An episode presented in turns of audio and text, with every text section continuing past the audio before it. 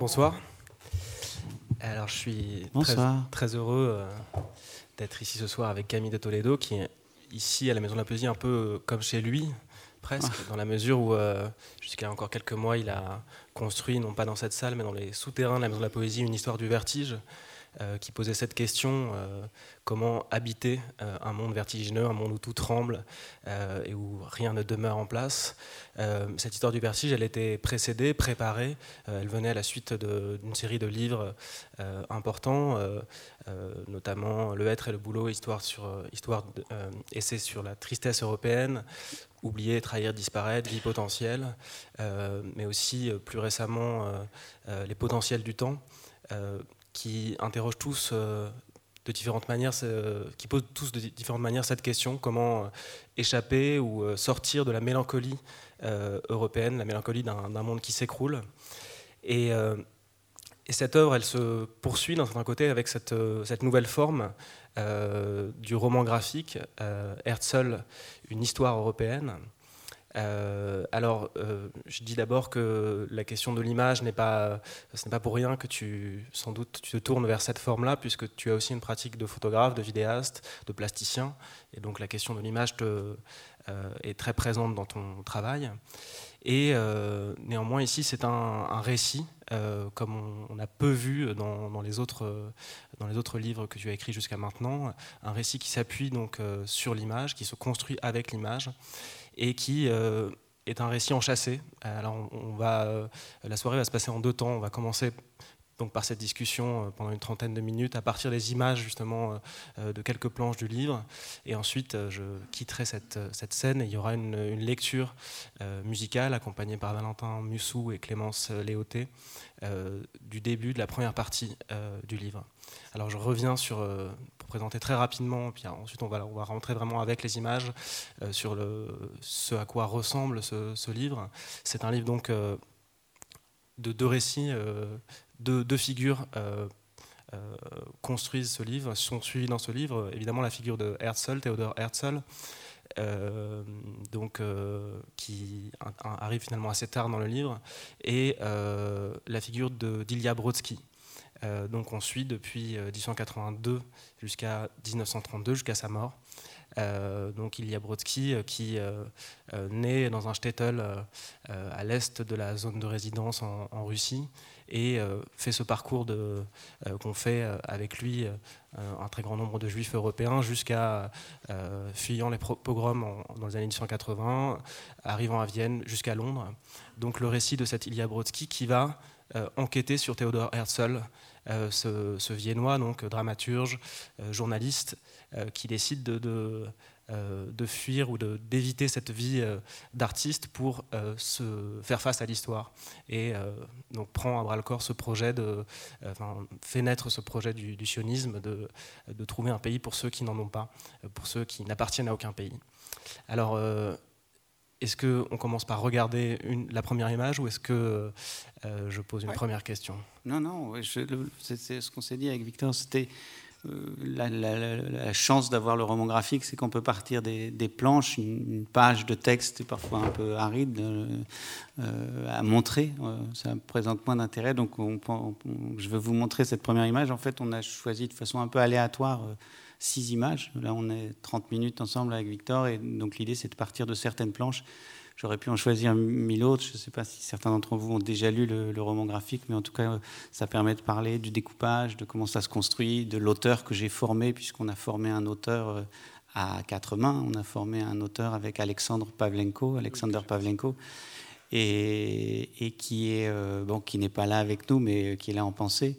Et on a passé cinq ans avec Alexander à essayer de construire cet auteur à quatre mains, euh, avec euh, une langue entre nous qui était la langue de la traduction, puisqu'on parlait tous les deux un allemand fragile et donc parfois c'était une traduction par les gestes, parfois c'était une traduction euh, par d'autres langues, parfois c'était Google Translate qui nous aidait. Et on a construit au fond ce, couple, c'est-à-dire cette communauté, c'est-à-dire déjà d'une certaine façon une politique à partir d'une langue qui ne nous réussissait, qui ne nous réunissait pas, une langue absente et, qui ne nous réussissait pas. Oui, je pense que qui vous a, vous a réussi. je, pense. Non, je pense que là, bon, il faudrait une deuxième soirée pour vous, parler de mon rapport à la langue allemande, mais mais euh, mais je pense que voilà, chacun est versé un petit peu comme l'entend maintenant dans la psychanalyse. Effectivement, le lapsus n'était sans doute pas là pour rien.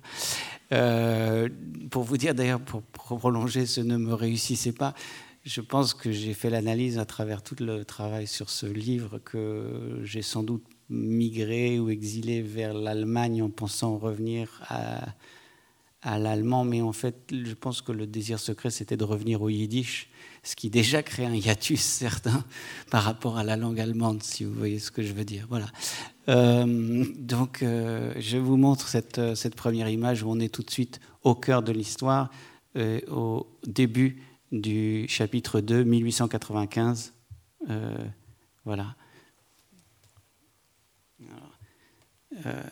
donc, c'est une planche où on voit apparaître Herzl, qui est à Paris, qui sort de qui sort de l'opéra et, qui euh, de l'opéra Garnier et qui euh, est donc dans un moment d'agitation très important peuplé par des, réflexions, des pensées, des projets. et la question que, alors peut-être prendre le temps de, regarder cette planche, de, la lire, la question qui me vient en, regardant cette planche, c'est celle de, de ce projet que, qui, qui nourrit, que nourrit Herzl de construire l'histoire. Et je pense que c'est un des points de départ du désir d'écrire ce livre aussi, cette question comment, euh, oui, comment écrire l'histoire à venir, comment euh, se projeter dans des futurs désirables et projeter le peuple juif euh, dans un futur désirable. Alors voilà, ce que je m'étais promis aussi, c'était parce que les images ont cette capacité hypnotique, donc je la laisse un petit peu, puis ensuite je l'enlève, comme ça on revient à, à, nous. Alors, je vais répondre à, ta question, puisque c'est d'ailleurs la question sur laquelle on s'était arrêté. Au fond, le thème de cette soirée, comment écrire l'histoire à venir, c'est un vaste programme. Je ne vais sans doute pas y répondre, comme vous pouvez imaginer, puisque nul n'est prophète, certainement pas en son pays. Euh, mais simplement, euh, sans doute que je me suis intéressé euh, à, ce, à ce personnage de Herzl euh, d'abord parce que c'était ce dandy viennois et que je voyais beaucoup de jeunes hommes fin de siècle, à la fin du XXe siècle, qui faisaient beaucoup penser à ces formes de jeunesse, de centre-ville un peu désespérées. Il y avait cet attrait-là, cette curiosité-là, et puis cette transformation du, jeune dandy désespéré en un prophète, en un nouveau Moïse, comme on l'appelait, hein. euh, le visionnaire de l'État, on l'appelle aujourd'hui, euh, celui qui a vu, dans, celui qui a, vu en fait, a écrit l'histoire à venir. Et sans doute que, euh, en deçà même de toutes les questions sur le foyer, sur le pays, sur l'État, sur la nation, ce qui m'appelait sans doute, c'est ça, c'est cette figure d'écrivain qui à un moment donné bascule dans une écriture que j'ai pu parfois qualifier d'amème euh, à même le monde. Qu'est-ce que c'est écrire à même le monde? Et comme je faisais déjà un peu l'analyse dans le être et le boulot, euh, qu'une des, mélancolies de la fin du XXe siècle en Europe, c'est la, claire disparition de cette idée que euh, des collectifs, ou même, oui, et encore plus des écrivains, peuvent écrire l'histoire, que l'histoire désormais s'écrit en quelque sorte sans nous, quel que soit ce nous, euh, au fond, se relever de cette mélancolie, ça, engageait cette question de comment est-ce que je me tourne vers des figures qui, en leur temps, ont euh, réussi d'une certaine façon par des capacités d'organisation hors normes. C'est le cas de Herzl, mais on pourrait prendre dans le cas du mouvement socialiste, qui était à la fois très, très prégnant dans les mondes juifs de, la fin du 19e et du début du 20e siècle, cette capacité d'écrire l'histoire. Euh, qu'est-ce qu'il est, est advenu de cette capacité euh, collective d'écrire l'histoire. Et donc, comment est-ce que ça s'opère dans la vie euh, de Herzl? Donc, j'en reviens à cette image maintenant. Euh, là, c'est avec cette image que vous avez vue, qui est maintenant absente, que j'ai commencé ce projet.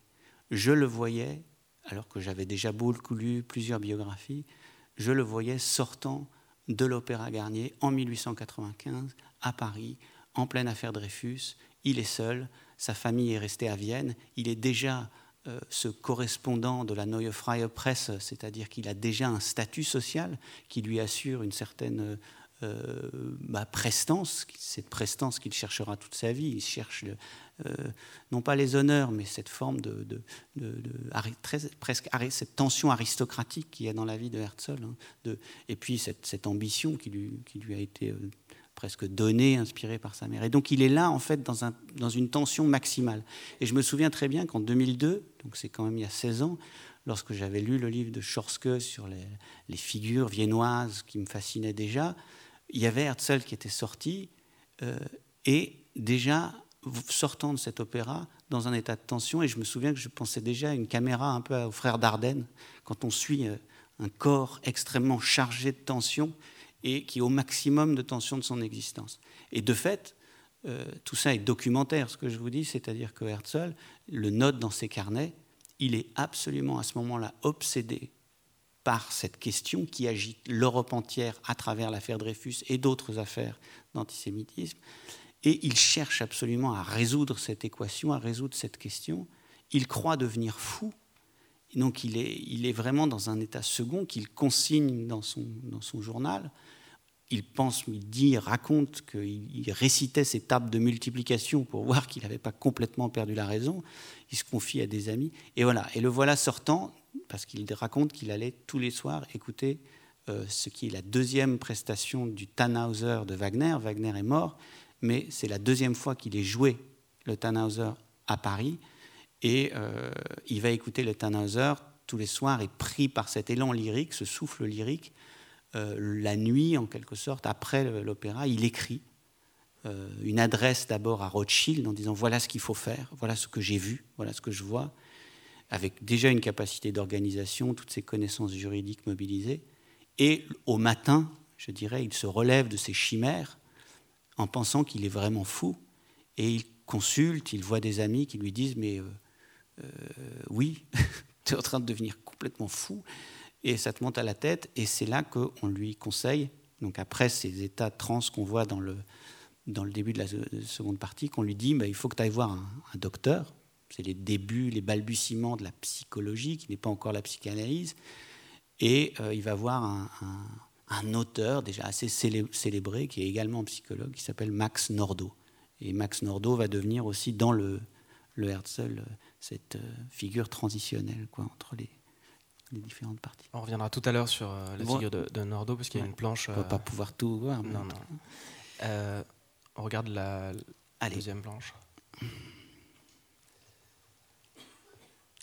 Ah, c'est une, planche très, très belle, très composée. Peut-être que ça serait l'occasion justement de, décrire un peu quel a été le travail, ce travail de collaboration à, quatre mains avec euh, Alexander Pavlenko. Euh, d'une part, donc cette question du dessin, et puis évidemment l'autre l'autre élément qui m'intéresse sur cette planche, c'est euh, eh le chemin de fer, la figure du train. Évidemment, c'est une figure du train avant, donc dans les années 1880. Donc on est avant ce que le, train va devenir euh, au XXe siècle, mais euh, donc c'est un train qui est encore chargé de, tout l'espoir euh, industriel, et également dans cette, dans cette planche la figure de, de Poipi, qui porte lui le projet et l'espoir socialiste. Alors voilà plusieurs questions dans l'ordre que tu... Enchâssées les unes dans les autres. D'abord, ce que tu dis très juste, c'est que pendant toute l'écriture, donc il aura pris cinq ans avec Alexander Pavlenko, où on, se voyait euh, tous les mois. Il venait de sa, petite ville allemande qui est pas très loin de, Francfort. Et, vous voyez encore l'allemand. Et, euh, euh, donc, voilà, ça travaillait ensemble. C'est vrai que, comme tu l'as dit, Ilya Brodsky, le narrateur, meurt en 1932. Et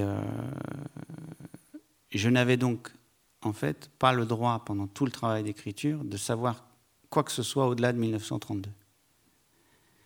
Ce qui est en soi un vertige. Euh, et c'est tout l'effet de déplacement et d'estrangement, en fait. On parle d'estrangement, c'est-à-dire remettre à l'histoire à un moment où elle est dans ses possibles, dans ses multiplicités de possibles. Et c'était, au fond, ce que j'ai dit parfois, c'est que on a été occupé pendant 60 ans, depuis la fin de la Seconde Guerre mondiale, par euh, le soleil noir de l'extermination, c'est-à-dire on a été vraiment happé comme par une gorgone en disant c'est vraiment c'est ce trou noir qui, absorbe toutes les énergies, qui d'ailleurs euh, est totalement partie prenante de la mélancolie dont je parlais avant. Et, là, tout d'un coup, je fais ce saut dans le, temps et je ne dois rien savoir depuis 1900, de, de l'après 1932. Ça, pour la voix de Ilya Brodsky, qui se tue en 1932. Et donc c'est un effort euh, vraiment de, s'arracher au temps. Voilà. Et en même temps, euh, visuellement, c'est-à-dire sur chaque cadre, sur chaque image, en fait, on sait ce qui s'est. Et, là, donc évidemment, le livre, il est nourri, traversé par tout, enfin, un grand nombre de questions euh, esthétiques sur la question de l'image, l'image manquante, enfin, je veux dire, sans passer par le travail de Lanzmann, enfin, tous ces, enfin, en passant par le travail de Lanzmann, le, ce que tu évoquais du train, enfin, euh, bon, etc., etc. Donc, toute cette histoire de l'image était, là. Et donc, ça devenait, euh, chaque planche devenait quasi une question éthique, quoi. Et j'ai dit parfois, ça, ça me plaît, quand, ça se heurte au dur de l'histoire. Et, je pense que c'est aussi pour ça que ça me plaisait d'en passer par le roman graphique. C'est que tout d'un coup, chaque image devenait aussi une question éthique. Là, évidemment, on reprend euh, le train, et ça me permet de, venir de point de ton, histoire. On en est à un moment où euh, l'histoire est en train de s'écrire. Euh, il y a ce rêve chez Herzl du progrès, il y a tout ce qui charge l'histoire européenne à l'époque. Enfin, il y a une sorte de flèche du temps qui va vers le mieux. le, 20, le 20e siècle, il faut toujours imaginer, c'est un siècle qui commence avec une flèche qui va vers le mieux. Euh, il faut lire euh, un livre de, chevet pour moi qui est Le monde d'hier de Zweig, de Stefan Zweig, pour, sentir ça si fortement. C'est des vies et des vies et des vies et des vies qui pensent que ça va vers le mieux. Et, que ce siècle va amener ses bienfaits. Et Herzl est complètement dans cette idéologie du progrès. Et puis, c'est adjoint à cette question euh, du, progrès, du mieux, de cette flèche du temps qui va vers le mieux, une autre flèche du temps, qui est celle que porte Poipi, qui est celle des vaincus de l'histoire, mais des vaincus qui se sont transformés par le marxisme en flèches de l'histoire. Et, donc là, le moment de cette planche, c'est le moment où Ilya et Olga sont en train de se traverser l'Europe, euh, expulsés euh, après des pogroms. Enfin, ils doivent quitter la, Russie, ils ne sont même pas expulsés, ils doivent partir, le village a brûlé. Et ils se retrouvent euh, en chemin euh, ils doivent passer par un camp de réfugiés. Déjà, l'Europe connaissait ces camps de réfugiés avec ces systèmes d'aiguillage. Toi, tu iras à tel endroit, puis toi, tu iras à tel autre endroit. C'est-à-dire des vies entières dépossédées du sens de leur existence. On leur dit où elles, doivent aller. Et, euh, et en même temps, parallèlement à ça, à ces milliers d'histoires de gens à qui on dictait euh, leur devenir, il y avait déjà cette idée, cette idée qui n'était pas encore vraiment une idéologie, qui était une pure idée, force, de dire mais non, euh, euh, on va renverser l'histoire et on va pouvoir écrire nos vies, on va pouvoir écrire des vies. Et donc c'est ce personnage de Poipi qui évidemment lui a quitté plutôt Odessa euh, et, qui, les accompagne. Voilà, et, après simplement oui, cette planche, elle me plaît. Ce que je peux vous dire, c'est qu'avec Alexander, Alexander c'est un illustrateur, il est originaire de Russie. Euh, c'est vraiment quelqu'un que j'aime infiniment. Et là, c'est vrai que c'était son premier euh, travail euh, de cette ampleur en roman graphique. Et c'est vrai que j'ai été un petit peu. parfois, on est un peu. enfin, sur les choses sur lesquelles on a un contrôle, on est parfois un peu trop, quoi. Mais donc, j'étais très présent sur le découpage, et, et, ce qui était génial, c'est que lui, il avait, c'est un illustrateur historien, donc il avait les connaissances immédiates pour pas faire, euh, disons, de fautes sur le, sur le détail du dessin. Mais le découpage, euh, cette, case centrale, enfin, chaque planche arrivait avec. C'est comme ça que ça compose. C'était très rare que ça ouvre et tout d'un coup il y a discussion. Mais ce qui, ce qui, ce qui m'allait moi, parce que comme tu disais très justement, j'avais besoin de ça, d'en passer par l'image. Je monte la suivante. Alors ça, c'est une planche qui est euh, toujours dans la première partie et qui... Euh, euh, met fin à la première partie. À la fin de la première partie, c'est la rencontre, en fait, qui n'est pas vraiment une rencontre, mais qui est presque un croisement entre Ilya Brodsky, donc le, narrateur, l'écrivain, et Herzl. Donc Ilya Brodsky est, à Vienne, il a, il a fui dans ce train jusqu'à Vienne, il est employé pour, euh, par un, photographe et il va livrer cette, euh, cette photo euh, à, la famille Herzl. et là, ce qui, ce qui est intéressant, c'est la rencontre entre, entre deux mondes, entre deux classes sociales aussi. Et, ces deux personnages d'Ilia et de Theodor Herzl, ils sont construits comme deux personnages qui ont trahi leur classe d'un certain côté. et, et c'est ça qui, qui se joue, je crois, ici voilà, c'est vraiment cette rencontre, enfin, d'effleurement en fait. Euh, pourquoi? Parce que pour vous représenter les choses, il y a, le, monde d'Ilia, c'est le monde des Ostjuden, c'est le monde des Juifs de l'Est, en fait, qui sont mis en mouvement par ces pogroms et qui euh, sont encore, qui ont été tenus, parce qu'en Russie, dans l'Empire russe, il n'y a pas eu euh, d'acte de, de, loi d'émancipation, donc ils sont tenus dans des, dans des zones, notamment cette grande zone de résidence. Et, voilà, et donc il y a ces, ces, ces, migrants, ces réfugiés qui cherchent refuge dans différentes villes de l'Ouest. Et c'est vrai que là, la famille, là, cette porte, enfin, je me souviens comment on travaillait sur cette porte, comment il se fait refermer cette porte au nez. Il dit quelques pages plus loin que euh, il sentait bien que ce royaume n'était pas pour lui. Euh, il y a la famille Herzl qui, elle, vient d'un monde de l'Ouest, euh, d'abord de Pest puis à Vienne, où il y a déjà deux générations d'assimilation. Et donc, l'entrée dans la bourgeoisie a été rendue possible par la loi. Et, en fait, c'est le choc de ces deux mondes qui produit une, très très grande énergie euh, dans ce qui va suivre dans l'histoire du livre et accessoirement des idées herzliennes sur le sionisme. Euh, je, reviens sur Poipi et le train. Euh, le monde d'Ilya Brodsky et de ses Ostjuden, il va être très très imprégné d'anarchisme, de socialisme, puis de bundisme. Euh, qui sont donc, pour vous dire, des idées qui, disent à des millions de gens, euh, mais non, vous avez un rôle à jouer dans l'histoire. Vous n'êtes pas simplement des pions sur une carte jetée sur les routes. Donc ça, crée cette fonction-là, cette fonction d'écriture de l'histoire. Et puis de l'autre, cette grande nostalgie de l'exil, cette, terrible épreuve de l'arrachement, qui, va aussi créer l'énergie de mais où est notre foyer? Et, Herzl arrive à cet endroit-là où tout d'un coup, il rencontre cette énergie. Et là, c'est l'endroit où il se frôle. Euh, c'est l'endroit où il se frôle. Et, après, toute l'histoire de ce petit Ilya Brodsky que l'on voit là, euh, c'est l'histoire de quelqu'un qui va revenir sur cette rencontre impossible ou qui n'a pas eu lieu vraiment. Une autre chose peut-être qu'on n'a pas dit, euh, qu'on n'a pas dit, c'est euh, que cet Ilya Brodsky, donc c'est cet orphelin qui fuit euh, euh, sous le seul regard et sous la seule protection de sa sœur, il, ne parle pas, il est mutique. Et, et c'est aussi une histoire de la prise de parole, enfin de, de, ce, de ce, cet Ostjuden subalterne qui va prendre la parole, qui va se mettre à écrire.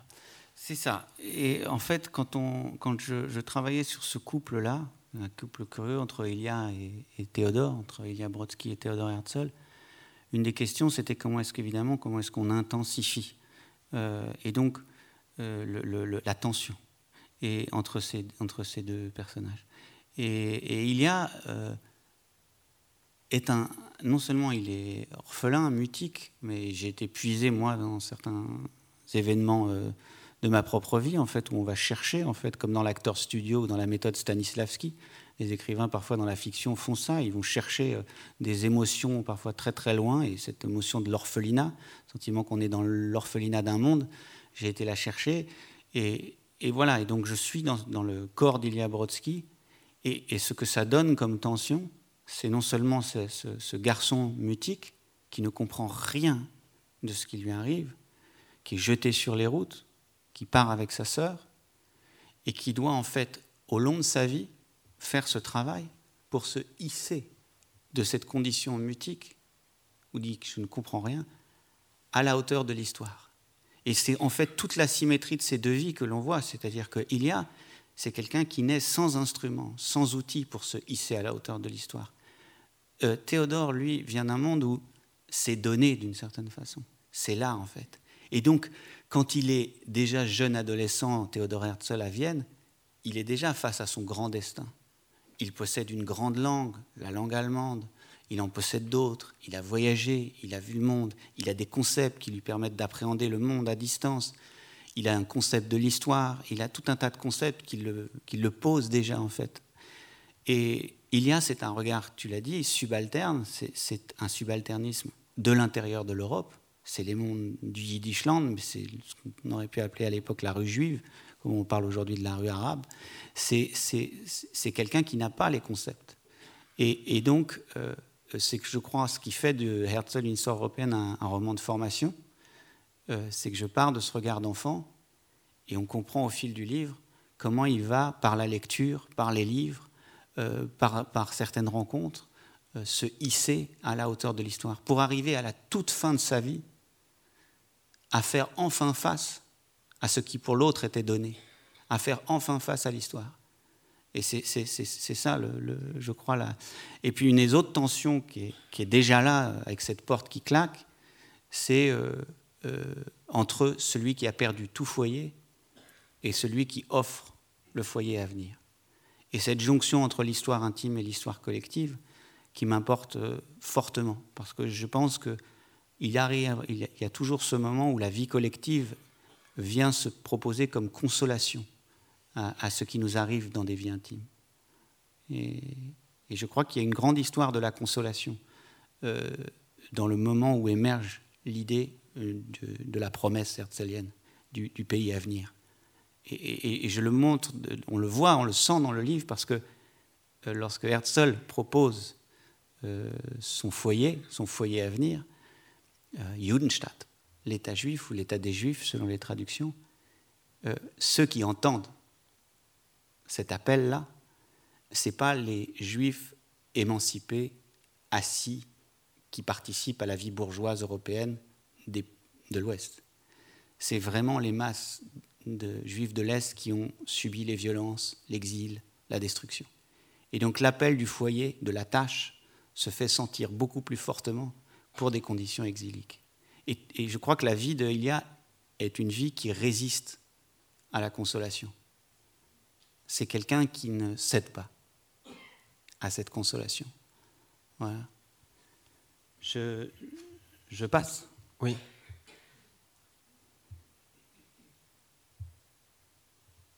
Ah oui. Je ne me souvenais pas qu'on l'avait fait. Oui, alors justement, c'est parce que euh, on a déjà parlé de, Max Nordau, qui est aussi finalement le, une figure d'intersection entre Ilya Brodsky et Théodore Herzl. Euh, puisque euh, c'est donc euh, une scène où le, le tombeau de Max Nordau. Le cercueil. Le cercueil, pardon. le tombeau, c'est lourd. Oui, tout à fait. Le cercueil est,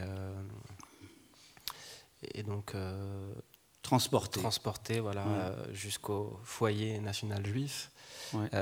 et ah, on est après la Première Guerre mondiale. Ouais. On est après la Première Guerre mondiale. En fait, je me rends compte qu'on a choisi des planches qui sont soit oui, qui finissent des parties ou qui les ouvrent. Ça, c'est le début de la troisième partie. 1926, euh, euh, c'est l'arrivée du cercueil. Il avait fait ce vœu-là. Max Nordau, euh, voilà, enfin, je ne peux pas vous, tout vous raconter, mais Max Nordau, c'est une figure qui se, qui se trompe tellement sur tant de choses, mais c'est une figure majeure de la fin du 19e siècle. Il fait tout un constat très euh, décliniste sur la culture, euh, dégénérescence. On avait déjà ce thème-là à la fin du 19e qui revient aujourd'hui, enfin au début du 21e siècle, c'est quand même étonnant. Hein. Euh, je voyais Michel Onfray, dégénérescence, voyez, Max Nordau, dégénérescence, voyez. L'idée que tout le monde va à sa fin, voyez, c'est ça qui est bien, c'est que ça rend philosophe, c'est qu'à chaque époque, il y a des gens pour vous dire, oh, le monde va à sa fin. Et donc, euh, euh, Nordau était déjà cette, figure extrêmement écoutée qui vendait des tonnes de livres, qu'on comparait, parfois on disait qu'il était plus important que Nietzsche, qui était un observateur de la culture, le médecin aussi, le premier médecin de Herzl qui lui dit mais non, mon vieux, t'es pas fou, moi aussi. si tu es fou, alors moi aussi, je le suis. Voilà. Donc il se trompe euh, sur tant de choses. Il, dit que Zola, c'est dégénéré. Il dit que Verlaine, c'est vraiment c'est de la, de la poésie de, fangeuse. Enfin, voilà, Wagner, c'est l'infamie, c'est la barbarie. Enfin, tout, tout, tout tout l'art y passe. Mais il y a une chose où il se trompe peu, euh, c'est quand il devient le bras droit de, de Herzl après qu'Herzl ait demandé consultation chez lui en disant je suis en train de devenir fou, euh, là il devient son, bras droit, son accompagnateur, son complice. Euh, là, là, il se trompe pas parce qu'il observe toujours, enfin, il y a toujours ces grands discours de Nordau sur la condition juive à l'est. Et là, il se trompe peu. Et, voilà. Et là, il arrive. Et, on peut l'évoquer rapidement sans trop s'arrêter, mais euh, c'est lui qui fait le lien entre Herzl meurt en 1904 donc en fait, il travaille pendant dix ans, même pas, à sa grande idée. Et, il meurt avec le sentiment d'avoir échoué. Et puis ça poursuit, son, ça, continue son, chemin. Et en fait, après la Première Guerre mondiale, comme vous savez sans doute, il y a euh, ce déplacement cartographique. On refait la carte de l'Europe, selon les principes de Wilson, mais on refait aussi la, carte de l'Empire ottoman. Et c'est là où il y a les mandats, on confie des mandats. Euh, à différentes puissances européennes. À l'époque, l'Europe se continue à se diviser un peu le monde. Et c'est l'Empire britannique qui hérite du mandat sur la Palestine. Et donc c'est en 1917 qu'il y a cette fameuse déclaration Balfour où on dit oui, on, est pour qu'il y ait un foyer national juif en Palestine. Et en fait, donc Nordo fait ce vœu. Et, et, Ilya Brodsky va retrouver euh, Nordo après euh, la Première Guerre mondiale, donc juste avant ça, là, ce qu'on voit là. Et c'est pour ça que je dis que c'est ce personnage transitionnel, c'est qui fait le lien. C'est-à-dire que n'a pas connu Herzl, il l'a juste croisé, il s'est fait fermer, claquer la porte au nez. Mais par contre, il a rencontré Nordo. Et en rencontrant Nordo, il lui pose des questions. Et il arrive à, enquêter un peu plus et à en savoir un peu plus sur l'enfance de, Herzl.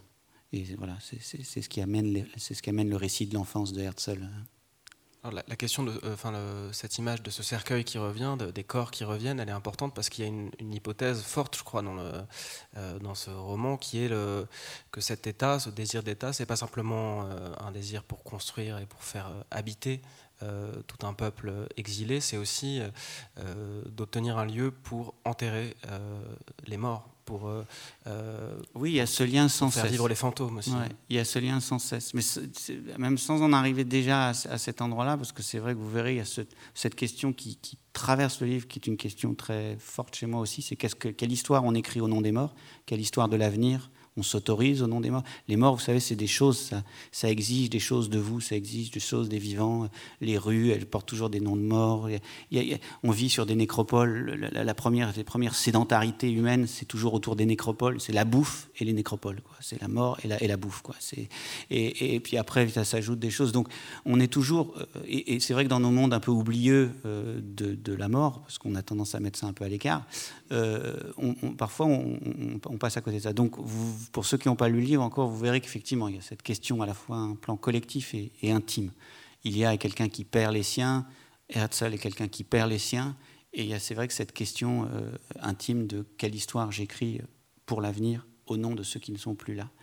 Euh, mais non, je, je, voulais dire une dernière chose, et après on change de planche. C'est Nordo,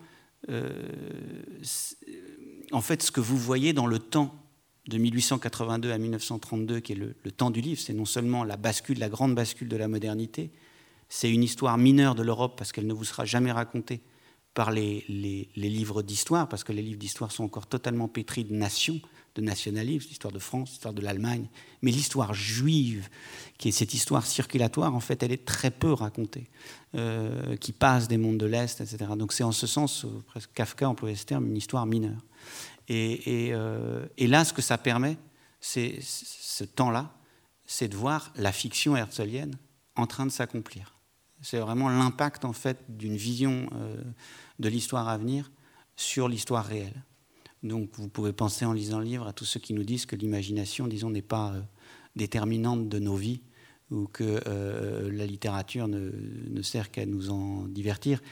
Euh, voilà, ça c'était une des choses qui m'importait, c'était de revenir à cette chose très tellurique, c'est comment nous sommes faits de récits, comment nous sommes tapis d'histoire et, comment nous vivons à l'intérieur des histoires. Et, ce que j'appelle même parfois des formes d'envoûtement. Une idéologie, une théorie, une théorie du monde, une vision du monde, c'est une des formes de l'envoûtement. Et, ça, Herzl fait ça, comme tant d'autres choses. Hein. Le capitalisme fait ça. Euh, c'était une petite parenthèse. Euh, il y a euh, cette planche-là, planche très simple. Oui, planche très simple. Il y, a, un certain nombre de planches comme ça, de, un peu de, respiration dans, dans, le, dans le livre, avec des, ou bien très peu de texte, ou bien une série d'images, notamment une série de visages d'Ilia au milieu du, livre à peu près. Et là, c'est Herzl qu'on voit de dos, qui a cette pensée, donc tout est tellement noir. Et euh, on voit régulièrement euh, Herzl dans cette, euh, dans cette noirceur, justement. Herzl semble, enfin, la façon dont il a écrit le personnage d'Herzl, c'est un Herzl tourmenté, un Herzl qui semble hanté par l'échec, qui, qui le menace en permanence, dans, lequel il a l'impression de, de, toujours replonger. Est-ce que tu peux nous en dire un peu plus justement sur, sur ce que tu as découvert et ce que tu as écrit de, de la personnalité d'Herzl voilà, déjà pour ceux qui lisent le livre, le, savoir que tout ce que je mets dans la, dans la pensée, les fameux en allemand on dit Denkblase, la, bulle de pensée. Euh, euh, je, connais le terme qu'en allemand, on dirait mais une bulle de pensée. Et, euh, tout ce que je lui prête comme pensée, je le tiens de ses. Il tenait des, journaux, donc c'est Tagebuch, et, et, donc je le tiens de, de là. donc Ilya Brodsky le tient de, ça aussi, d'une certaine façon. Et, lorsqu'il euh, dépeint à Herzl euh, mélancolique, qui a des accès de mélancolie, qui est obsédé par la question de son échec, euh, qui, à mon avis, obsession de l'échec qui est à la hauteur de l'ambition qu'il s'était donnée, mais également que sa mère avait mis en lui, tout ça est assez comme ça, comme des montagnes russes. c'est assez proche de modestement, hein, moi, de ce qui est un peu l'histoire de ma vie. Savez, les gens qui ont une grande ambition, puis on a l'impression de toujours échouer, et, donc, euh, il y a tout un sous-texte en fait à la lecture du Herzl, comme vous commencez à l'entendre, pas inintéressant, mais euh, qui sera à décrypter peut-être plus tard, hein, s'il y a des gens qui s'intéressent à, ce que j'écris. Et, et, donc, euh, on a un, un, Herzl sans cesse, mais jusqu'au bout, hein, euh, lorsqu'il négocie avec le sultan, lorsqu'il négocie avec euh, la chancellerie allemande, lorsqu'il négocie avec le ministre des Affaires étrangères russe, ce, ce, Herzl diplomate qui rencontre tous les grands de ce monde. Euh, il a le sentiment d'échouer, d'échouer, d'échouer. Il n'a pas la terre, il n'a pas la terre, il n'a pas la terre. Et jusqu'au bout, jusqu'au bout. Et avec ses accès où il va tout donner euh, jusqu'à sa mort, enfin, son épuisement, sa fatigue, sa santé, tout, il donne absolument tout à, à ce rêve à venir. Euh, c'est vraiment la part documentaire, je dirais, du travail d'Ilia. Hein. Herzl, une histoire européenne, et la rencontre entre la fiction et, le documentaire et le réel et l'histoire, il y a, il a un côté euh, historien de ce qu'il peut savoir en 1932. Mais euh, euh, la fiction dans Herzl est là pour, pour intensifier l'histoire, voilà, plus que comme, comme jeu entre, entre fiction et, histoire. Et là, il est à Vienne, il vient d'arriver, il vient de perdre sa sœur, Pauline, et dans le moment de sa vie, c'est un moment très fort, ça vous pouvez vous l'imaginer. Euh, il a 17 ans quand sa sœur aînée meurt. Sa sœur aînée, c'est toute sa force, c'est toute sa joie, c'est celle qui lui apprend le théâtre dans son enfance. C'est l'enfance dorée d'une famille juive à Pest, qui n'était pas encore Budapest, euh, euh, protégée, avec beaucoup de livres, énormément de culture, plusieurs langues à la maison et, euh, des, des, enfants à la Elias Canetti, comme ça, et, avec des, gens de maison, enfin, tout c'est très cossu. Et, euh, à, 17 ans, cette, sœur aînée qui l'a accueillie dans le monde euh, meurt, elle s'appelle Pauline hein, ou Pauline, et, son, père lui, annonce le jour même que euh, ils vont attendre les sept jours du deuil et après ils partiront vers Vienne pour se tourner vers l'avenir. Et, je vous dis ça parce qu'il faut s'imaginer ce que c'est, si certains d'entre vous ont perdu euh, euh, des, êtres proches, lorsque à cet âge-là, si structurant de la vie, on vous dit, voilà, ça c'était le passé, maintenant vous vous tournez vers l'avenir. Et, c'est vrai qu'une de mes grandes questions là, de biographe, quand je me mettais dans la peau d'Ilya Brodsky, c'était de me dire d'où vient l'énergie de l'avenir. D'où vient l'énergie messianique, on pourrait dire, ou l'énergie de projection dans l'avenir. Et pour Herzl, je me suis posé cette question. Avant toute autre chose, qu'est-ce qui fait cette énergie qu'il donne à l'avenir, en fait? Vous pouvez imaginer que l'énergie qu'on donne à l'avenir, c'est toute l'énergie qu'on ne met pas dans le présent. Donc c'est un abandon du présent, mais c'est également toute l'énergie qu'on ne met pas dans le passé, parce qu'il y a des êtres du passé. On peut vivre selon des regrets, on peut être des êtres de la nostalgie. Je, je sais pas, il me vient le, l'image de quelques, quelques, quelques, quelques, écrivains. Et euh, donc, je pensais à Modiano, en fait, pour tout vous dire. Mais, mais donc, il y a, voilà, lui, il met toute son énergie dans l'avenir. Et c'est cette tournure-là de, de, vie que, j'ai cherché à, saisir. Je ne sais pas si on déborde, mais ça va. Non, ça va, on avance bien, on est bientôt. On va aller peut-être un peu plus vite pour les deux dernières. Euh, là, c'est une, planche justement qui, euh, qui est un montage parallèle des vies d'Ilya Brodsky et de Theodor Herzl, qui réagissent tous les deux à deux nouvelles majeures dans leur existence. pour Ilya, la mort de, la mort de sa sœur. C'est ça.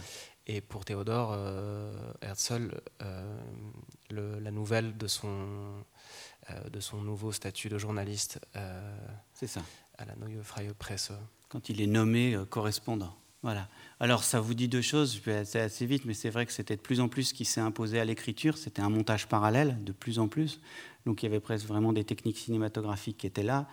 Euh, c'est ces deux vies en miroir. Et euh, c'est effectivement deux moments de bascule dans, dans l'existence. Il y a un revient juste de son voyage à Paris, où il a rencontré Nordo pour l'interviewer, pour essayer de comprendre quelle était donc cette idée du foyer, pourquoi ça l'attire, lui, l'orphelin, et en même temps euh, mesurer ce rapport qu'il a à cette, à cette, fiction, à cette fable, à cet envoûtement, pour reprendre des termes que j'ai pu employer. Et Herzl, qui lui, a un tout autre moment, euh, je veux dire chronologique, euh, c'est ça, lorsqu'il reçoit alors là, c'est vraiment le bout de la vie mélancolique du jeune adolescent, d'une certaine façon, ou adolescent, enfin qui poursuit dans l'adulte, dans le monde adulte. Il est déjà marié, mais il fuit déjà son mariage, qui est un peu un désastre. Euh, et euh, il fuit, il va de voyage en voyage, qui sont plus ou moins financés par son père. Il écrit de temps en temps quelques feuilletons pour euh, la presse euh, allemande sur ses voyages, sur ce qu'il découvre, mais on sent vraiment une mélancolie, un sentiment mais d'échec intégral de son existence. Il n'arrive pas à devenir un grand écrivain.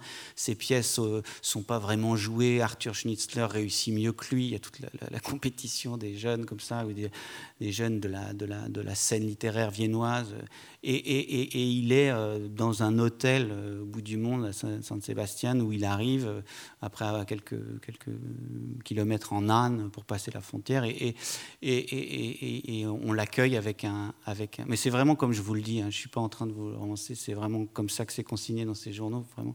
Et on, lui donne un télégramme, euh, on vient de finir, j'ai appris, c'est le dernier télégramme, là, ben voilà, là on lui donne un télégramme, c'est un télégramme de son père qui lui dit... Euh, ça y est, enfin, tu es, tu es nommé, enfin, il n'y a plus qu'à accepter comme correspondant de la Neue Freie Presse à Paris. Et là, c'est un statut. Et en fait, c'est ce statut qui va lui permettre de négocier plus tard avec toutes les chancelleries. C'est-à-dire qu'en fait, c'est vraiment euh, c'est un ambassadeur. la Neue Freie Presse est tellement une institution que quand on est correspondant de la Neue Freie Presse à Paris, c'est, on, est, on, est un, on est un ambassadeur. Et il va se servir de ce, de ce statut-là pour rencontrer les grands de ce monde, comme on dit parfois. Et, euh, ce qu'ils ont grand, on le cherche parfois. Mais mais euh, il, se sert de ça. Et, il arrive au début des 1890 à Paris, je crois, l'année près, je ne sais plus. Mais en fait, c'est là, il découvre l'Assemblée nationale, enfin, il voit tout ce monde-là il, découvre il rencontre des écrivains français. Enfin, c'est toute l'histoire française de Herzl qui commence et qui va conduire jusqu'à l'affaire Dreyfus, où euh, sa vie, de nouveau, euh, prend un autre tournant. Euh, il est né en 1860. Donc vous voyez, c'est des laps de temps assez courts. 1860, hein. 1895, c'est le moment où il a son épiphanie, où tout d'un coup sa vie bascule. Donc il a 35 ans et il meurt en 1904. Donc euh, c'est un éclair, en fait, cette vie herzelienne. Et, avec des phases comme ça extrêmement marquées. Euh, l'adolescence, l'enfance dorée à Pest, euh, l'adolescence mélancolique à Vienne, le poste flatteur de correspondant à Paris de la Neue Freie Presse, l'affaire Dreyfus qui lui fait perdre un peu sa raison, pense-t-il, et où il écrit Judenstadt. Et à partir de là, 1896, publication de Judenstadt. Et là, c'est une traînée de poudre. Et Judenstadt est traduit dans l'Europe entière, euh, de langue en langue. Euh, comme je vous le disais, ce sont surtout les Juifs de l'Est qui ont à cœur un pays perdu, euh, qui l'entendent. Et c'est l'énergie de l'histoire qui se, qui se met en, marche entre une fable, une fable extrêmement charpentée, la fable herzelienne, et le cœur de l'exil.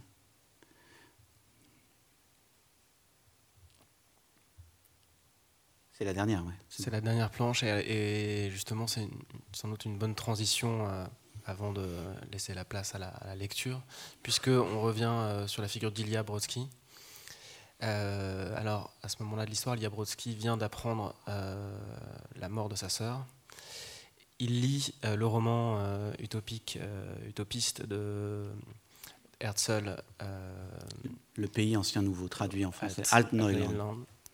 Et, et, il rêve. et la figure qui apparaît dans ses rêves, donc, c'est la figure de Moïse.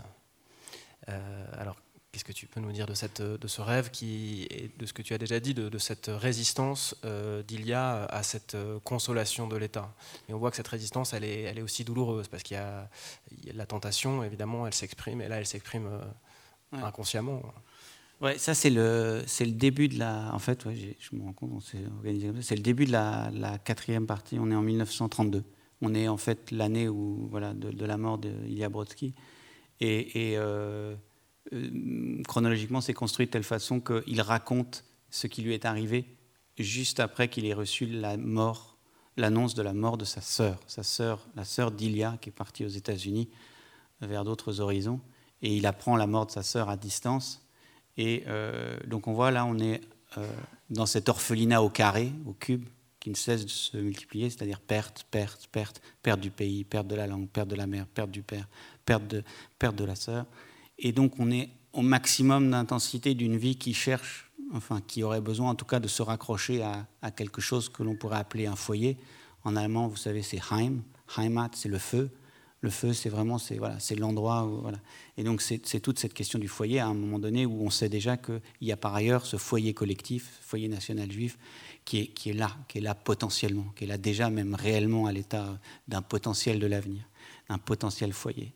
Et, et, euh, c'est euh, juste après, il raconte qu'il a noté euh, dans ses carnets le rêve qu'il a fait le jour de l'annonce de la mort de sa sœur.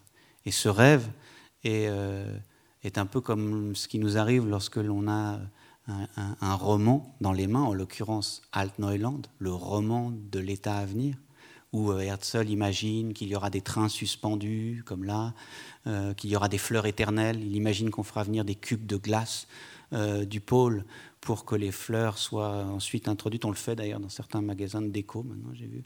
Mais c'est de la fausse glace. Mais en tout cas, lui, c'était de la vraie glace. On mettait les fleurs pour qu'elles durent plus longtemps à l'intérieur de la glace. il y a toutes ces visions où il imagine que ce sera comme la République des Doges à Venise. Et il y aura des soldats, euh, voilà, des oriflammes, euh, des drapeaux qui ne sont pas les drapeaux qu'on connaît aujourd'hui. Donc il y a tout ce hiatus qui grandit à la lecture du livre entre l'histoire rêvée, l'histoire à venir rêvée et l'histoire euh, réelle. Et là, dans son rêve, il y a, lui, est euh, pris dans quelque chose qui est à l'entrelac entre la lecture d'Alt-Neuland, lui-même, sa propre histoire, et ce qu'annonce Herzl et l'histoire biblique. là, dans cette position, Moïse a pris la, position de la position de Herzl dans le rêve, avec ses jeux de déplacement, et, euh, et, euh, et, invite il y a en quelque sorte à cette consolation. Console-toi. Voilà. Euh, donc, qu'est-ce qui va se passer ensuite dans la vie d'Ilia entre, ce sentiment d'orphelinat et cette, cet espoir de, de consolation? Voilà, c'était notre petit chemin. Oui, alors on aurait pu hein, en effet prendre encore plein d'autres planches, parler encore très longtemps, parce que c'est un livre extrêmement riche, euh, extrêmement fort aussi, euh, à la fois dans son dessin et dans ce qui tisse de l'histoire et de, du rapport à l'histoire, et qui évidemment nous, euh, nous projette vers notre rapport à l'histoire aujourd'hui, notre désir de consolation, impossible à rassasier. Je... un, mot sur le maintenant, c'est vrai qu'il y a quelque chose comme ça. Moi, je vous dis cette expérience allemande que j'aime, et vivre à Berlin, c'est vivre en fait là dans les cinq dernières années à un moment de l'histoire allemande où quelque chose se reconstitue qui s'appelle vraiment le nationalisme allemand euh, dans ses marges pour l'instant, mais des marges qui s'affirment politiquement et qui trouvent des formes.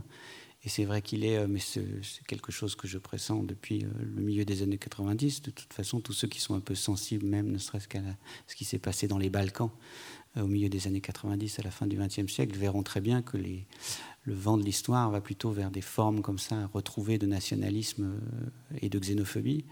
Euh, général Et c'est vrai qu'il est assez instructif de voir ce qui s'est passé euh, dans cette articulation que l'on a connue à la fin du 19e et du 20e siècle entre, d'une part, des migrations de gens qui, et je mets tout ça entre guillemets, ne nous ressemblent pas, et euh, des nationalismes. Il y a quelque chose comme ça qui produit un écho, qui pour l'instant est un écho. Et, et, voilà. Et bah, écoute, voilà. Enfin, merci. Bah, merci. Merci de votre écoute.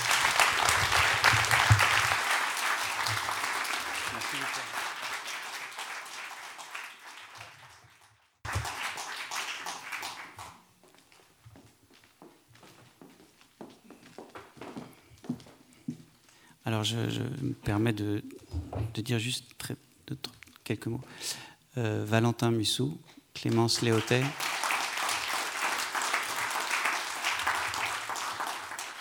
Euh, merci encore à Victor d'avoir conversé autour de ces planches. Euh, c'est une répétition, ce sont des répétitions berlinoises qui nous ont conduits jusqu'à ce moment-là de lecture puisque Valentin et Clémence étaient encore à Berlin euh, il y a 3, 4, 5 jours, une semaine. Euh, ils ont déménagé, ça y est, ils ne sont plus berlinois. Euh, ils vont vers, vers, vers d'autres vies, une autre vie, un petit exil. Et bon, je le regrette bien, mais en tout cas, je suis heureux que ces derniers jours à Berlin nous aient, pu, nous permis de, de, de préparer ça pour, pour vous.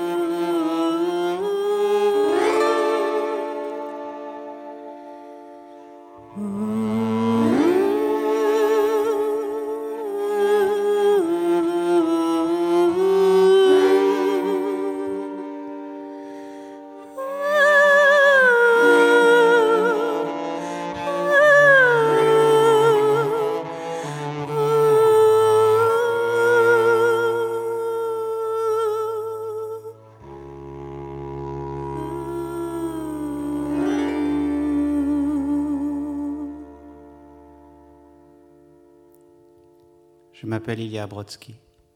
Je viens juste de mourir. Je ne sais pas d'où vient cette idée que l'on n'est plus voyant une fois mort, mais c'est vrai, je vois mieux maintenant. Ma vie et tous ces écrits que je laisse derrière moi n'auraient sans doute aucun intérêt si je n'avais pas croisé dans mon enfance un viennois célèbre qui a marqué mes jeunes années avant la guerre. Il s'appelait Herzl Théodore, et sa mère voulait qu'il soit écrivain. Lui parvint à devenir dramaturge puis journaliste, mais appelé par ses espoirs de grandeur, il se prit à rêver l'histoire, à écrire l'avenir. Il imagina un État, une nation, où l'on serait beau, fort et bien vêtu, comme des Français, comme des Allemands. Tout au long du voyage qui m'a conduit à travers l'Europe jusqu'à Londres, je me suis interrogé sur ce rêve, ce grand rêve de la nation, de l'État. Mais avant tout, je crois qu'il est important de comprendre d'où je parle depuis quel exil et pourquoi j'ai finalement décidé de me tuer. Peut-être qu'alors, grâce à mon témoignage, ceux qui sont condamnés à vivre entre les lignes tracées par l'histoire de la force auront enfin un pays.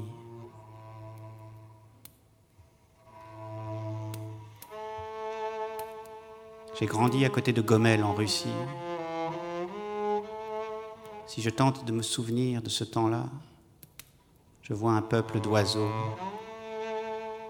des petites silhouettes chétives, tremblantes, qui cherchent à prendre leur envol dans les rues couvertes de neige.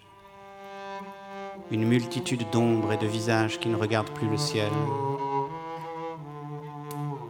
Les vieux du village dont je me souviens se lancent des injures ou s'embrassent le jour. Et souvent tard dans la nuit, je les vois qui s'abîment les yeux sur des pages que je ne peux déchiffrer. Ils répètent des phrases où Dieu les protège ou les abandonne. En me fiant à l'image qui est demeurée en moi après toutes ces années, je dirais que les seules fois où les gens riaient et levaient les yeux au ciel dans mon enfance, c'était quand il y avait des fêtes ou des mariages.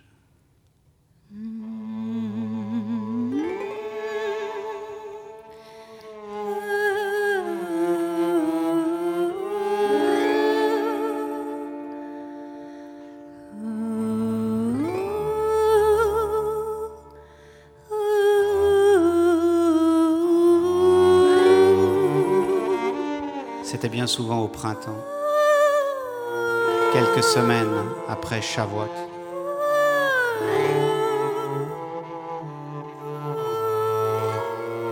Des jeunes filles fraîches, joyeuses traversaient le ciel au-dessus du village, comme si elles s'apprêtaient à partir en voyage. On aurait dit des nuages dans un ciel soudain bleu. Elles passaient au-dessus de nous et tout le monde se mettait à chanter. Dès cette époque, Olga, ma sœur aînée, me parlait de Vienne, de Paris, de Londres. Elle me parlait de l'Amérique, comme elle désirait partir, elle aussi. Voler, voyager loin, très loin de Gomel. Elle me donnait des idées et des espoirs. Et plus je l'écoutais, plus je sentais que la vie était à l'extérieur de moi. Ces jours-là, j'imagine que je souriais. Nous habitions dans la zone de résidence. Un couloir gigantesque qui reliait la mer Baltique à la mer Noire. J'ai su plus tard, quand j'ai pu lire, que c'était un legs de l'impératrice, la grande Catherine, celle qui avait aimé Diderot, les philosophes des Lumières, mais parqué les Juifs. Elle avait créé une grande travée de Juifs pauvres qui séparait l'Europe de l'Empire de Russie. On était donc nés là, dans ce grand ventre de misère où l'on parlait toutes sortes de langues, polonais, russe, ukrainien, yiddish, tant d'autres langues encore. Non pas près de Vilna, où il y avait la grammaire et la poésie, non pas à Odessa, où il y avait les boursicoteurs et l'argent, non. Dans un village tout affamé et misérable, aux environs de Gomel, dans la partie orientale de la zone de résidence.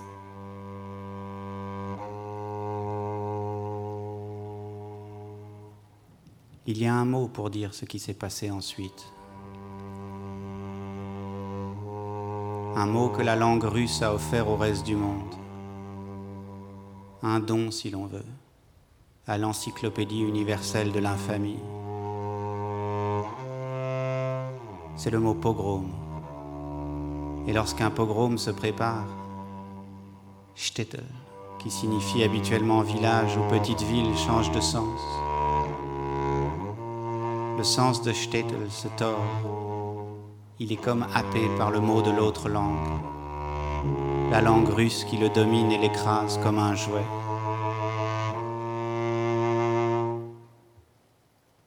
Ils l'ont tué. Ils ont tué le tsar.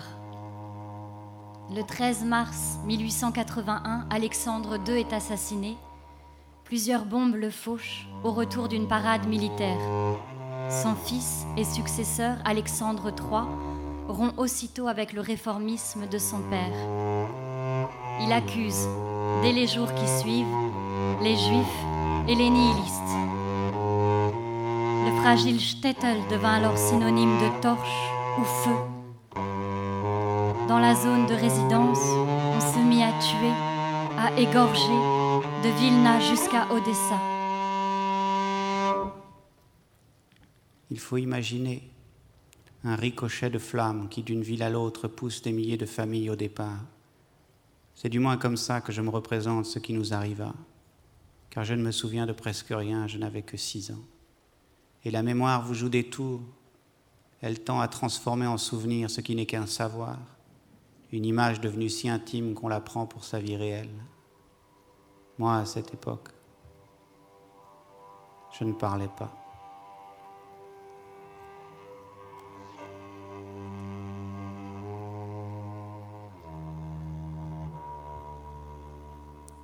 Aux environs de Gomel, le pogrom eut lieu un an après l'assassinat d'Alexandre II. J'ai longtemps pensé que c'était au cours de cette nuit que j'avais perdu l'usage de la parole. Mais Olga m'a appris plus tard que je ne parlais pas depuis ma naissance. Je n'avais jamais parlé. Ça va aller, Ilia. Ils vont partir maintenant. Olga m'a dit qu'il y avait eu d'autres nuits au cours de cette année terrible d'autres shtetl où l'on avait brûlé les gens comme des bûches. Mais elle ajoutait Il y a. Nous, on ne craint rien. Les gens comme toi et moi, on n'est pas en bois. On ne brûlera pas.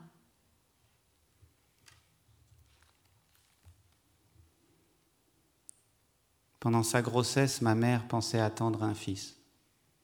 mais je sais désormais qu'elle s'apprêtait à accoucher d'une pierre, une grosse pierre que ma mère prenait pour un fils. Elle souffrit en l'expulsant, elle s'efforça de l'accueillir, de la bercer pour qu'elle se mette à crier, à vivre, mais en vain. Olga, ma sœur, eut plus de chance. Ne fais pas de bruit, Ilia. Ça va aller. Ils vont bientôt partir maintenant. Dors, petit frère. Elle recueillit la pierre, et grâce à sa voix, elle parvint à la faire marcher et rire. Elle lui imagina même un avenir avec elle, loin de Gomel. Grâce à elle, j'eus bientôt l'impression d'exister.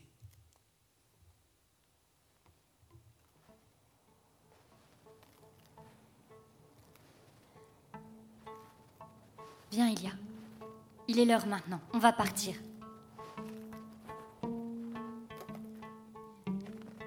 Olga savait toujours ce qu'il fallait faire, ce qui m'évitait, moi, d'avoir à penser.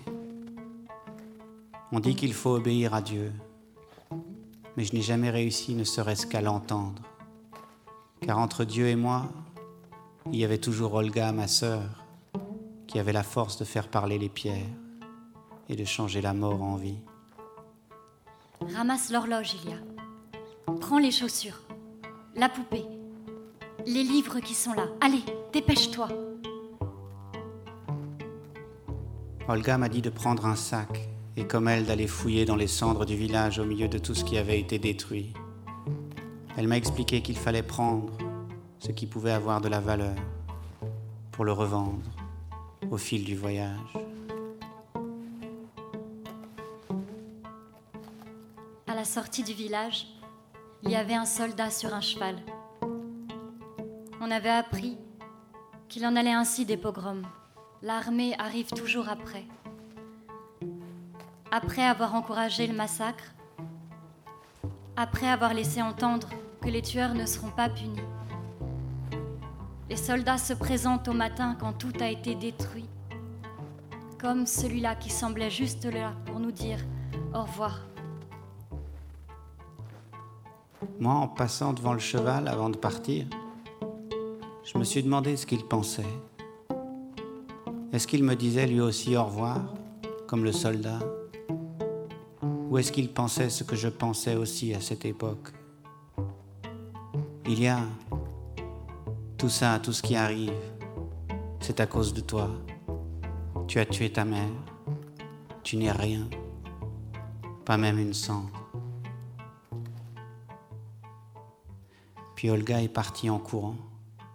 Elle m'a laissé au milieu des décombres et finalement je l'ai vue revenir de loin. Elle brandissait une boîte, une petite boîte à thé, comme un trophée. J'ai mis un peu de notre enfance dans cette boîte, il y a. Comme ça, on l'emportera avec nous. Et on pourra l'ouvrir plus tard. Bien plus tard. Si on en a besoin.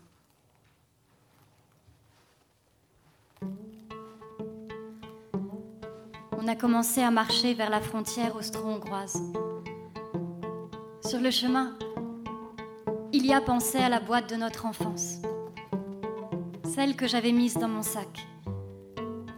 Il se demandait, je crois, s'il y avait des mots à l'intérieur, des mots qui sortiraient quand on l'ouvrirait.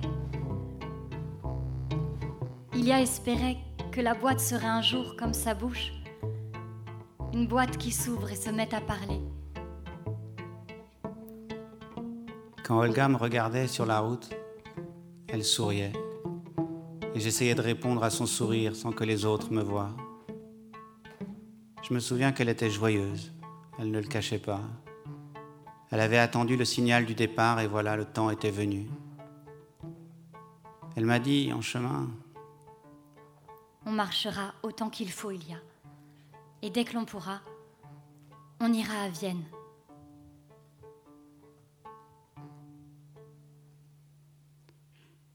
Moi qui ne connaissais rien de la religion, qui n'avais pas été à l'école, je sentais qu'il devait tout de même y avoir quelque part un livre qui interdisait de mélanger la joie et la tristesse, comme le poisson, la viande, le lait et toutes les choses que Dieu a séparées au début du monde, le jour, la nuit, la mer et la terre, le rire, et le chagrin. La femme qui tirait le chariot devant, nous la connaissions de Gomel. Elle avait beaucoup fait pour les enfants comme nous, elle nous appelait ses petits orphelins. Devant chez elle, il y avait toujours des choses à manger les jours de fête. Sur le chemin, tu te souviens, Olga, elle s'est mise à chanter.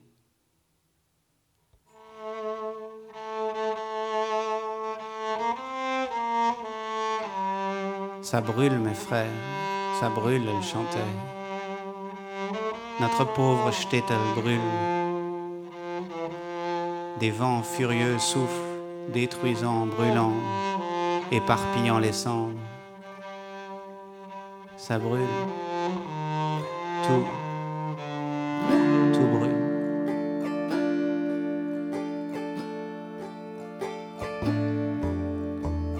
Sprint,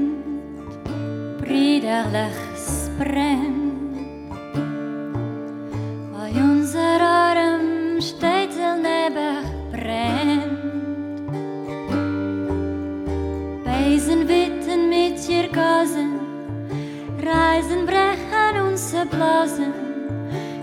Starker noch die wilde Flammen, als Herumschein brennt.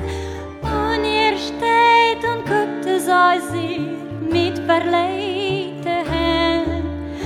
Und ihr steht und guckt es euch unser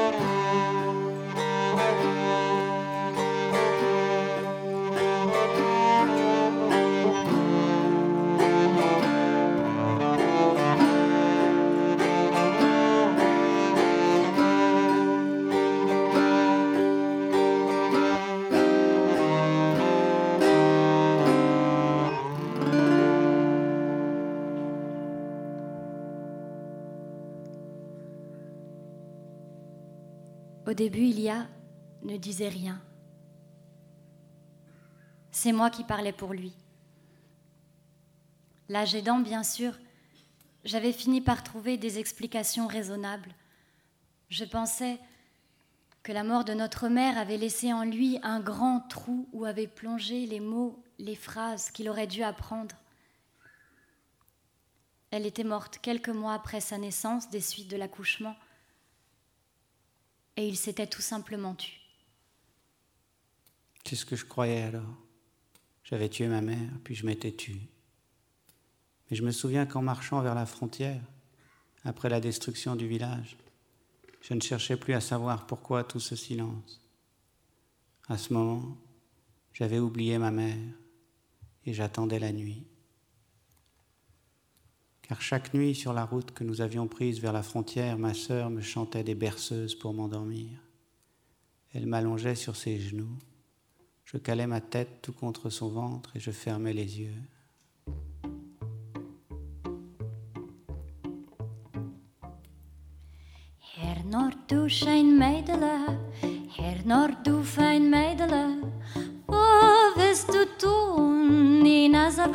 Du du? Oi, was wirst du tun in a so weiten Weg? Ich gehen in alle Geinsen und wer schreien wäscht zum Waschen. Hab ich mit dir in einen sein, hab ich mit dir in einen sein. Her nord du schein meidele, her nord du fein meidele, was wirst du waschen in a weiten Weg? Oi, wo's wirst du waschen in a weiten Weg? Du wirst meinen, dass ich bin schwach. Ich kann waschen, wäsch beim Tag. Aber mit dir in einen sein, aber mit dir in einen sein. Chaque fois que ma sœur chantait, j'imaginais que sa voix dénouait quelques nœuds supplémentaires dans ma gorge. Et je me disais qu'à force de l'entendre, tous les nœuds finiraient par se délier. Et alors, je pourrais parler.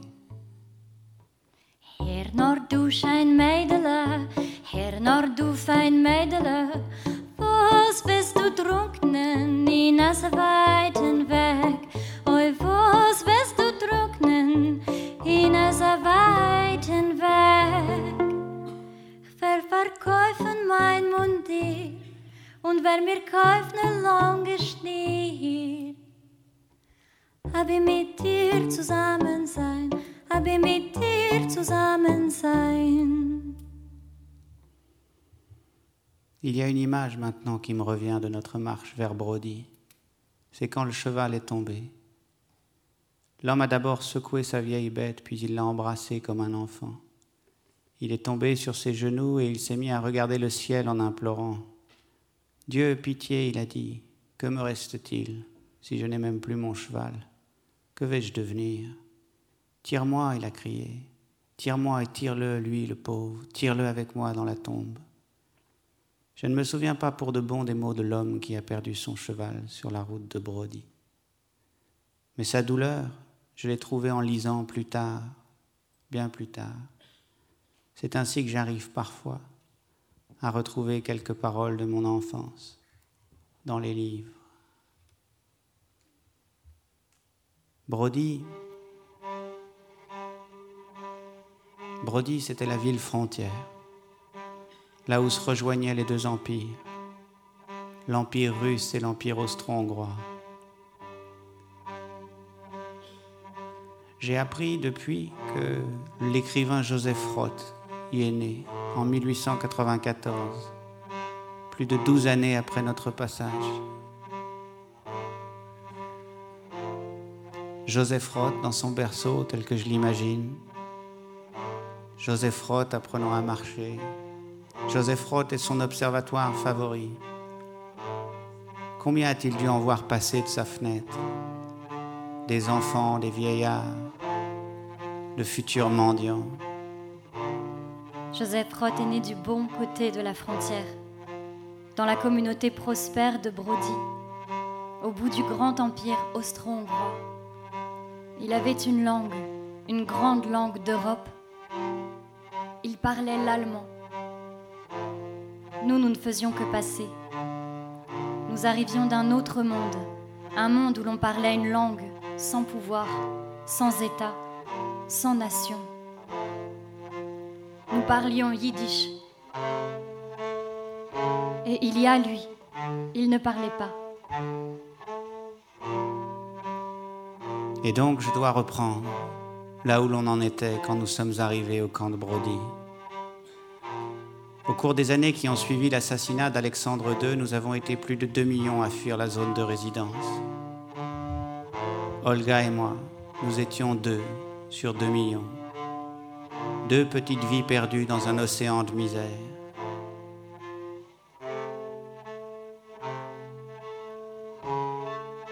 Vos papiers. Avez-vous des papiers? Nous a demandé le garde. Puis le jeune à côté de lui a traduit ce que je disais. Ilya et Olga Brodsky. Le garde aussi a écrit nos noms, puis il nous a conseillé d'aller trouver une place pour dormir. Je tenais Ilya par la main ou par le bras. Je me souviens en tous les cas que je le serrais. Puis on a entendu une voix. Et vous deux attendez. C'est comme ça que Poipi est entré dans notre vie. Maintenant, nous n'étions plus seulement deux pour le voyage, nous étions trois.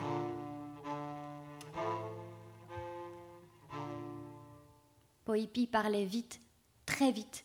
et citait plein de villes de noms que l'on ne connaissait pas. Il était arrivé six mois avant nous de la région d'Odessa.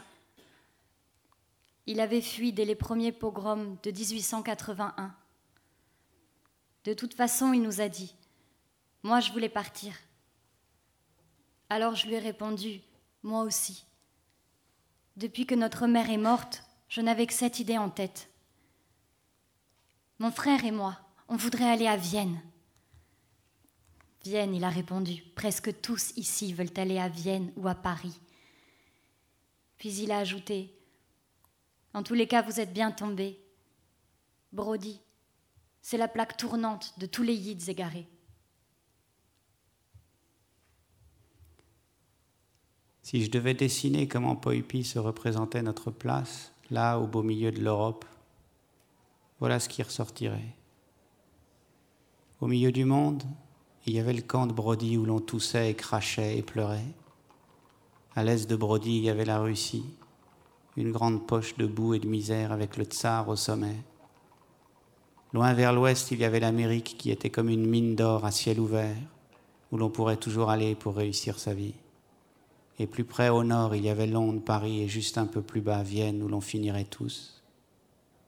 Et plus bas, vraiment plus bas, pour ceux qui avaient envie d'attendre le Messie, il y avait la Palestine.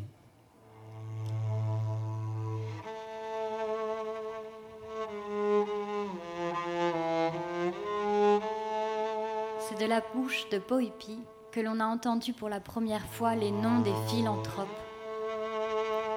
Charles Netter, il nous a dit, crée des écoles un peu partout pour faire de nous de bons travailleurs. Et puis le baron Hirsch et Rothschild, eux achètent des terres pour nous fixer quelque part.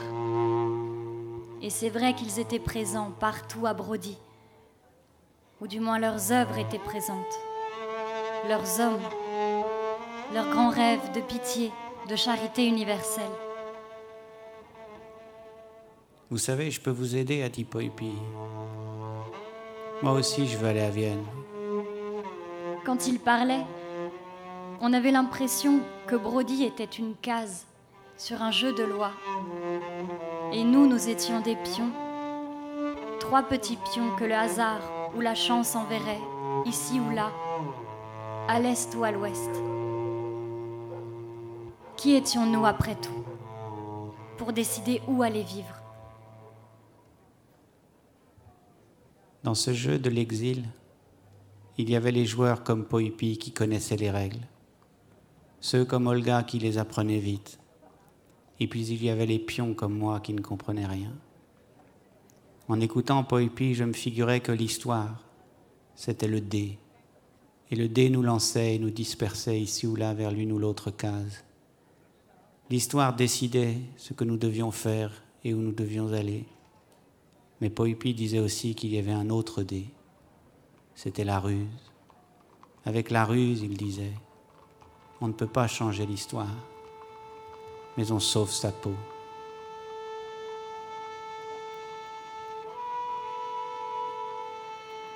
Poipi, ce soir-là, nous a encore raconté l'histoire de Salomon Wintenberg, un étudiant d'Odessa qu'il avait bien connu. Il y a juste un an, Wintenberg avait été arrêté. On l'accusait d'avoir comploté contre le tsar.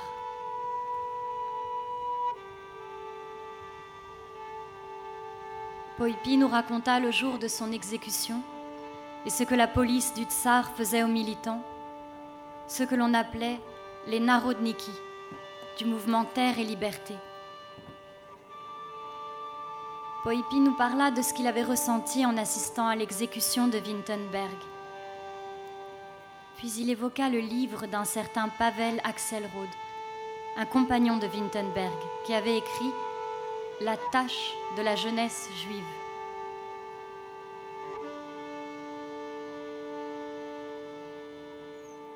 Mort au tyran, avait crié Wintenberg avant de mourir. Et ça aussi, la société n'a qu'un seul devoir envers les rois, les mettre à mort. C'était la première fois que j'entendais tous ces mots. Liberté, justice, oppression. La première fois même que je rencontrais quelqu'un qui nous disait que l'on pouvait, si l'on s'organisait, agir sur l'histoire.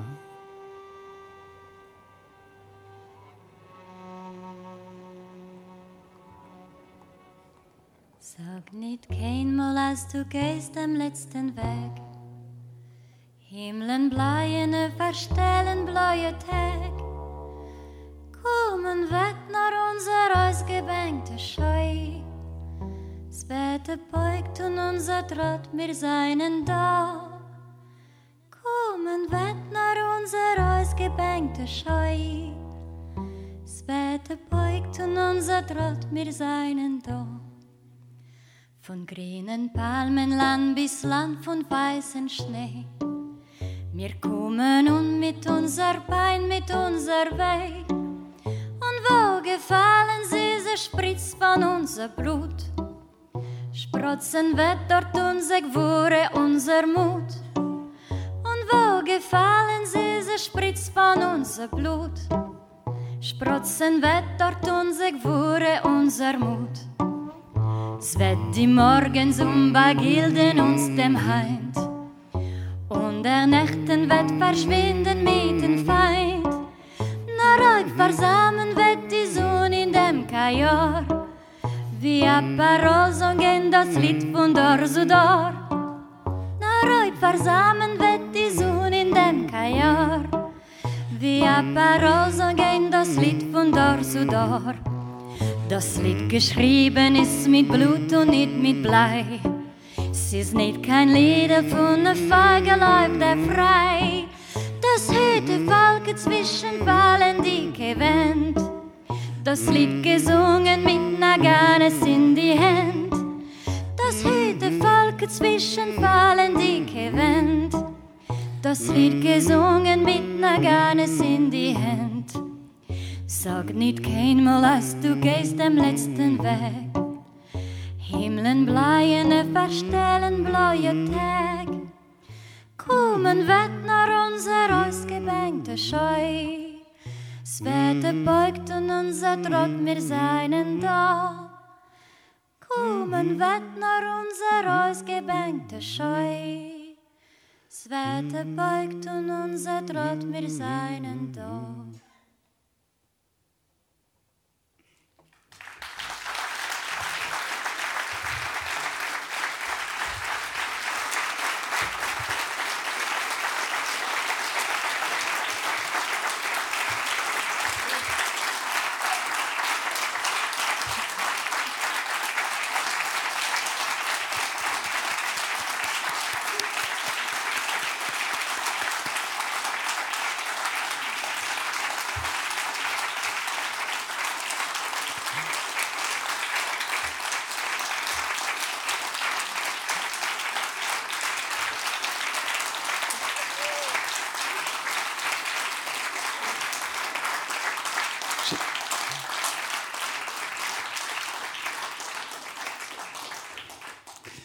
Merci beaucoup. vous savez, j'ai cette, théorie sur les, sur les rappels dans les concerts que, que, c'est parce qu'on n'a pas envie de se quitter.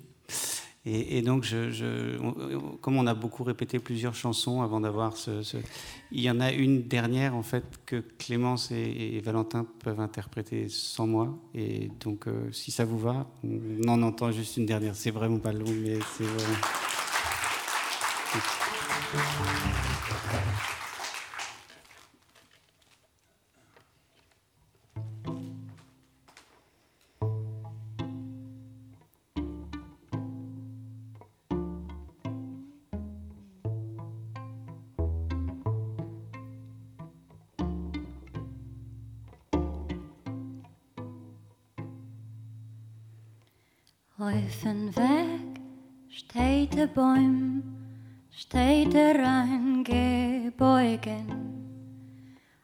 Alle Vögel von den Bäumen seinen sich zerfleugen.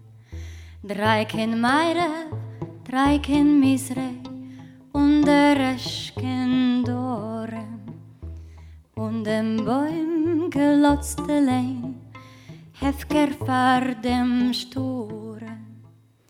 Zog it zu der Mammen her, zog's mit nor nit steren, weil ich Mama eins und zwei, bald de Vogel wären, ich will sitzen auf den Bäum, und fell ihm verwegen.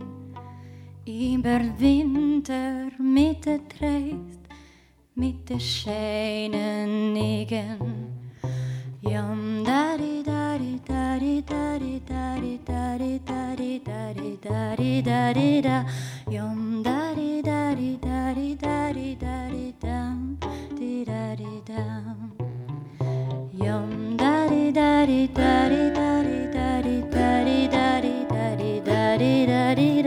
Yum da di da di da di